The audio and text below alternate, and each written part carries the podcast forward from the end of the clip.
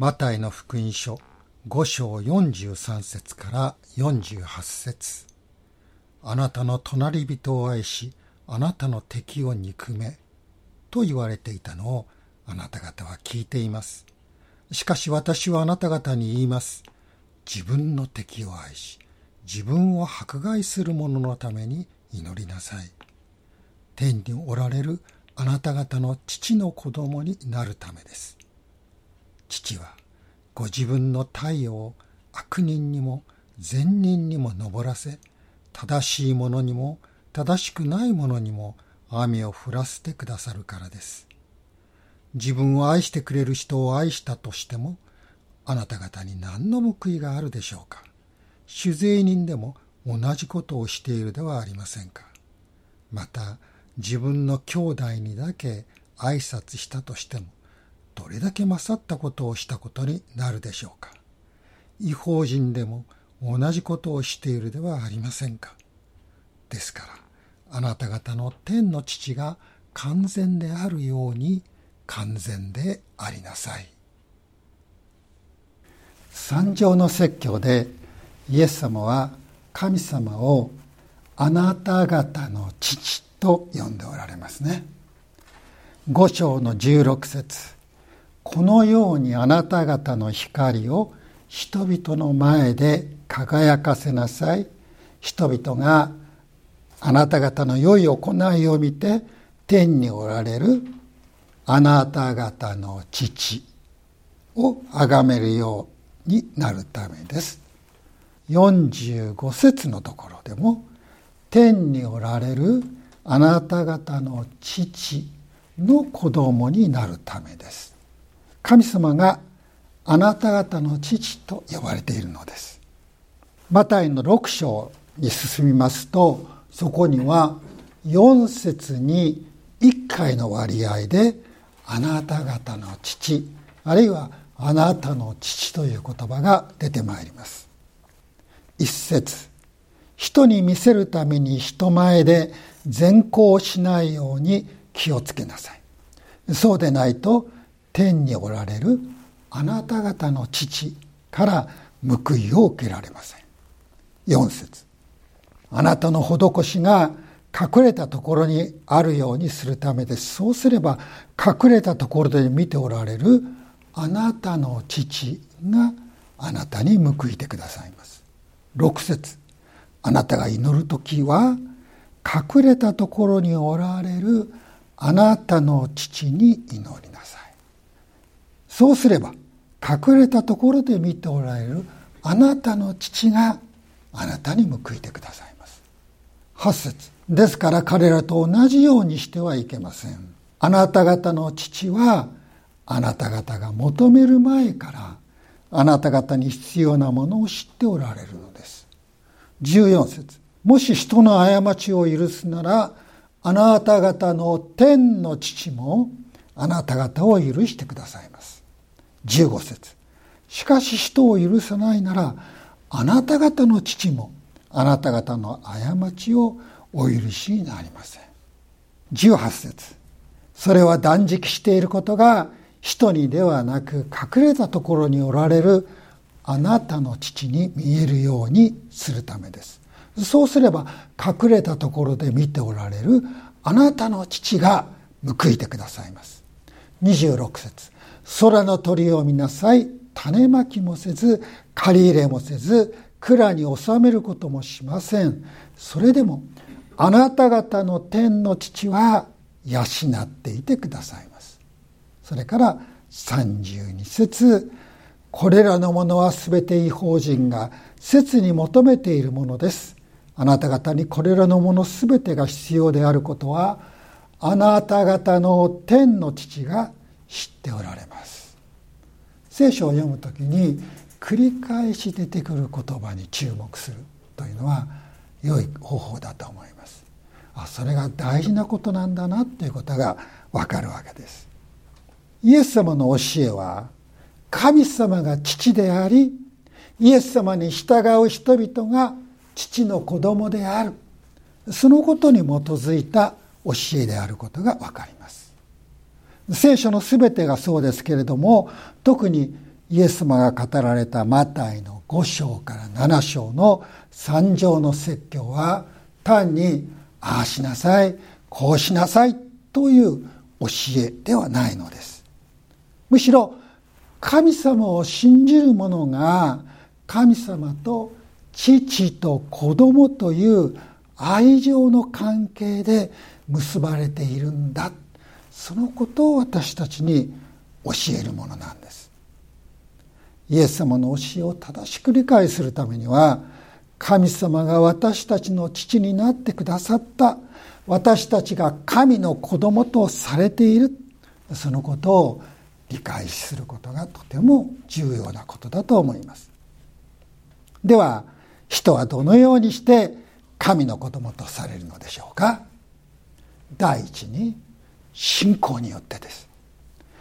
ヨハネの福音書1章の12節13節を開いてみましょう。ヨハネ1の12と13しかしこの方を受け入れた人々すなわちその名を信じた人々には神の子供となる特権をお与えになった。この人々は血によってではなく肉の望むところでも人の意志によってでもなくただ神によって生まれたのである。旧約時代にはイスラエルの子孫つまりアブラハムの血筋を引く者が神の子供とされました。けれども聖書は血によってではなくと言ってそのことをここで否定していますね。また多くの宗教では一生懸命修行をして、まあ、普通の人間のレベル以上になると神の子供と呼ばれる。人間の努力とかそういう意志の力が私たちを神の子供にするんだと思われていますが聖書はどう言っていますか？肉の望むところでも人の意志によってでもなくとってそれを否定しています。人が神の子供とされるのは信仰によってです。信仰によってと言っても漠然とした信仰ではありません。この方を受け入れた人々すなわちその名を信じた人々には神の子供となる特権をお与えになった。この方イエス・キリストを受け入れる。その名を信じるつまりイエス・キリストが神の御子私たちの救い主全世界の主であるということを信じる。その信仰によって人は神の子供とされる。イエスキリストを信じる信仰によってです。なぜイエス・キリストを信じる信仰によってでなければならないのでしょうか。それはイエス・キリストこそがまことの神の御子だからです。神の御子であるお方以外に私たちを神の子供にしてくださるお方はないからです。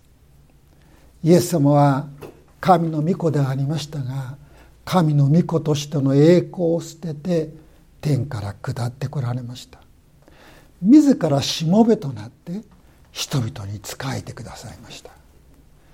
古代の裕福な家では大勢のしもべたちがいて主人に仕えておりました。その家の子供としもべの間には厳格な区別がありました。しもべたちは短い丈の着物を着て大抵は裸足で働いています。けれどもその家の子供は長袖長い裾の服を着て履物を履いていたのです。しもべは主人と家族をが食事をする時には救助をします。で主人と家族の食事が終わってから自分たちの食事に入るわけです。神の御子であるイエス様は本来は私たちによって仕えられるお方なんですがところが私たちを神の家族の息子娘とするために私たちに使えるものとなってくださった。ご自分の子としての身分を私たちに与え私たちの罪の一切を引き受けてくださった。イエス様はこう言われました。マルコの10の45です。人の子も使えられるためではなく使えるためにまた多くの人のための贖いの代価として自分の命を与えるために来たのです。これはイエス様の十字架のことを意味していますね。イエス様によらないで誰も神の子供とされることはありません。私たちが神の子供とされるのは神の御子であるイエス・キリストを受け入れる信仰によってだけです。神の子供とされるのは第二に精霊によってです。イエス様はヨハネ3の3で誠に誠にあなたに言います。人は新しく生まれなければ神の国を見ることはできませんと言われました。この言葉を聞いて驚いたニコデモにイエス様はさらにこう言われたのです。誠に誠にあなたに言います。人は水と御霊によって生まれなければ神の国に入ることはできません。肉によって生まれたものは肉です。御霊によって生まれたものは霊です。これは人が心を開いてイエス・キリストを迎え入れるなら精霊がその人の魂に働きかけその人を内側から新しく作り変え神の子供として産んでくださるということを言っている言葉です。そして精霊は生まれ変わった人にイエス様に対する信仰の告白を与えてくださいます。コリント第一の12の3というところにですからあなた方に次のことを教えておきます。神の御霊によって語る者は誰もイエスは呪われよということはなくまた精霊によるのでなければ誰もイエスは主ですということはできません。私たちがイエス様あなたは私の救い主です。私の主です。そういうことができるのは精霊が神の子供となった私たちに語らせてくださるのだというのです。イエスは主です。イエスは主キリストです。この信仰告白は神の子供の産声です。ローマの8の15から16あなた方は人を再び恐怖に陥れる奴隷の霊を受けたのではなく子とする御霊を受けたのです。この御霊によって私たちは「アバ父」と叫びます。御霊ご自身が私たちの霊とともに私たちが神の子供であることを証ししてくださいます。精霊は私たちが神の子供とされていることを確信させてくださるんです。神様はこの大宇宙の創造者です。あらゆるものの支配者何の汚れも曇りもない聖なるお方です。そのことを考えるだけで私たちはもう神様に近づくことなどできないとそう思ってしまいます。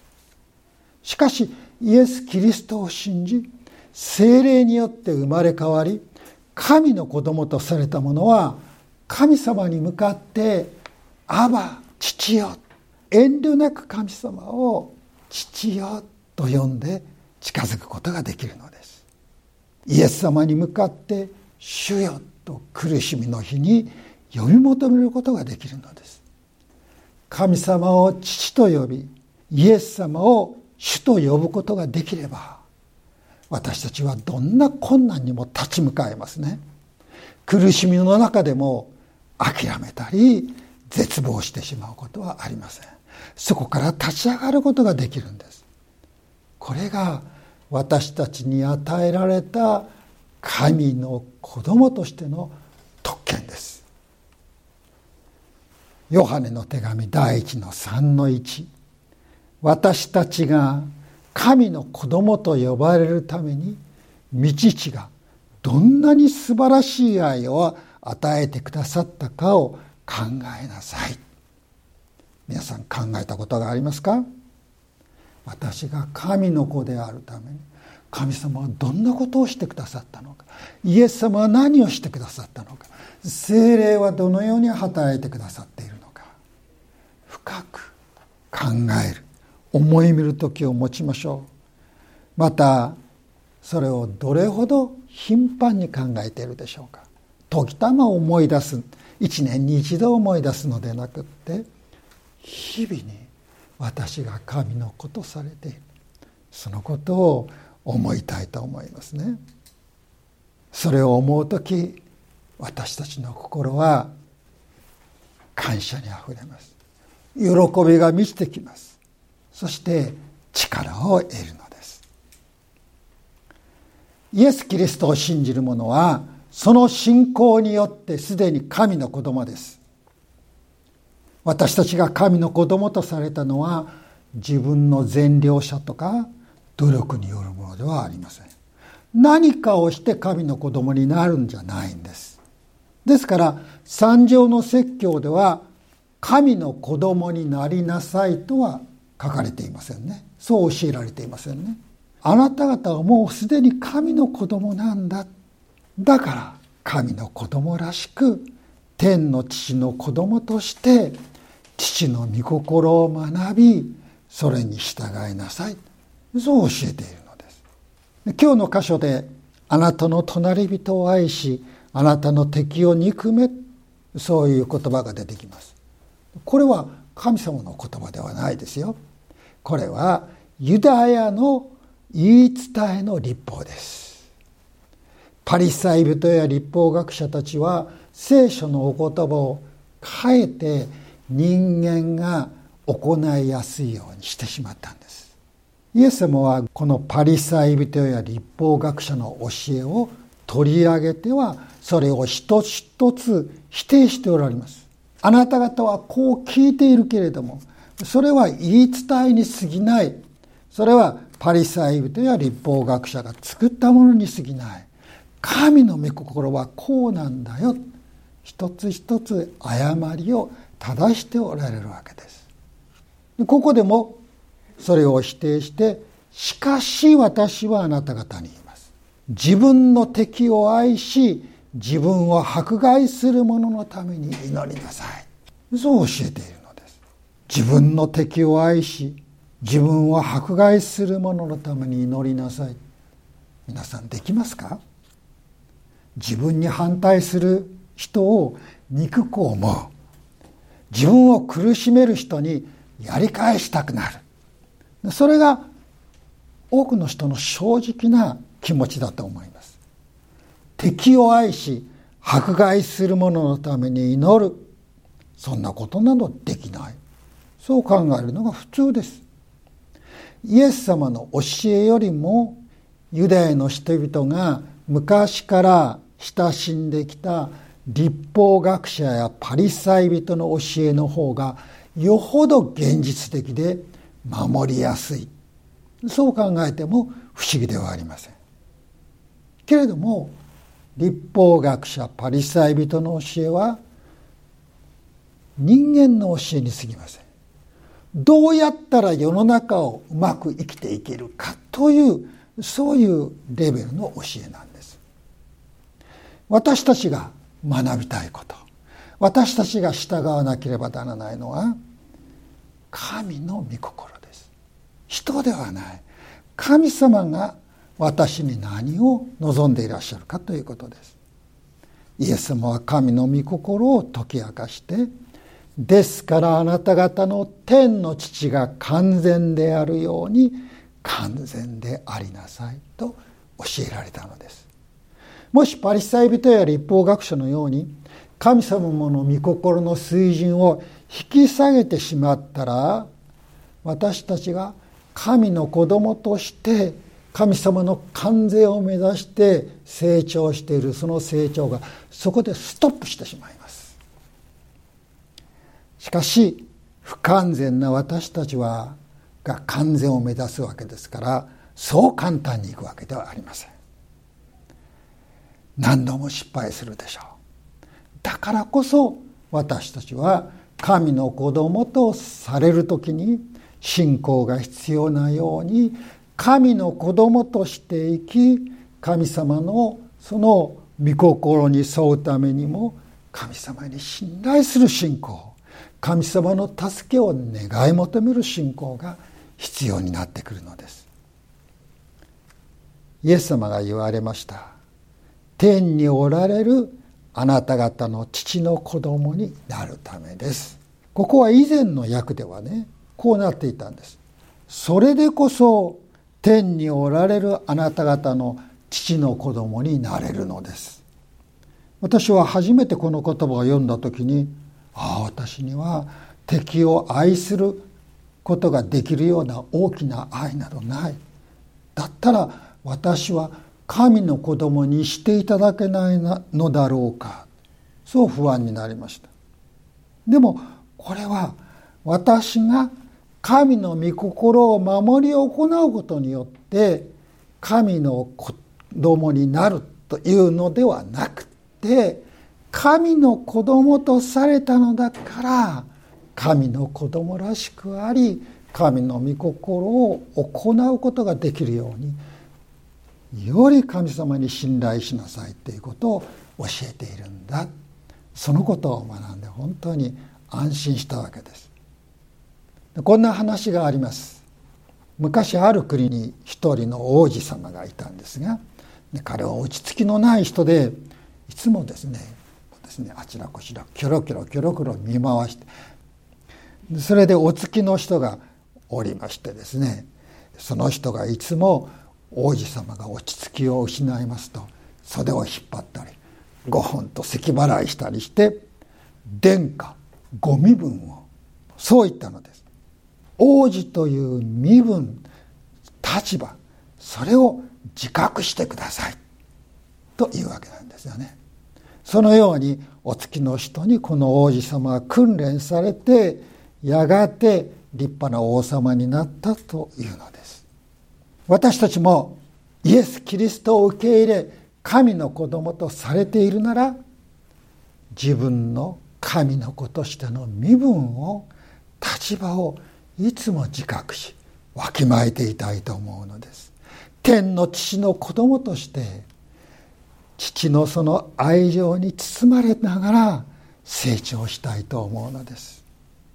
自分が神の子供とされていることをまず確信する。自覚する。そのことから神の子供としての成長は始まります。この週も私たちが神の子供と呼ばれるために天の父がどんなに大きな愛を与えてくださったか今もその大きな愛を注ぎその大きな愛で私たちを包んでいてくださるか。そのことを考えてみようではありませんか？心に深くできるだけ頻繁に思うではありませんか？そして天におられる愛の父を仰ぎ見ながらこの週も歩んでいきたい。そう願います。祈りましょう。父なる神様あなたを父と呼ぶことができること。あなたがご自分の子供を決してお見捨てにならないことを心から感謝します。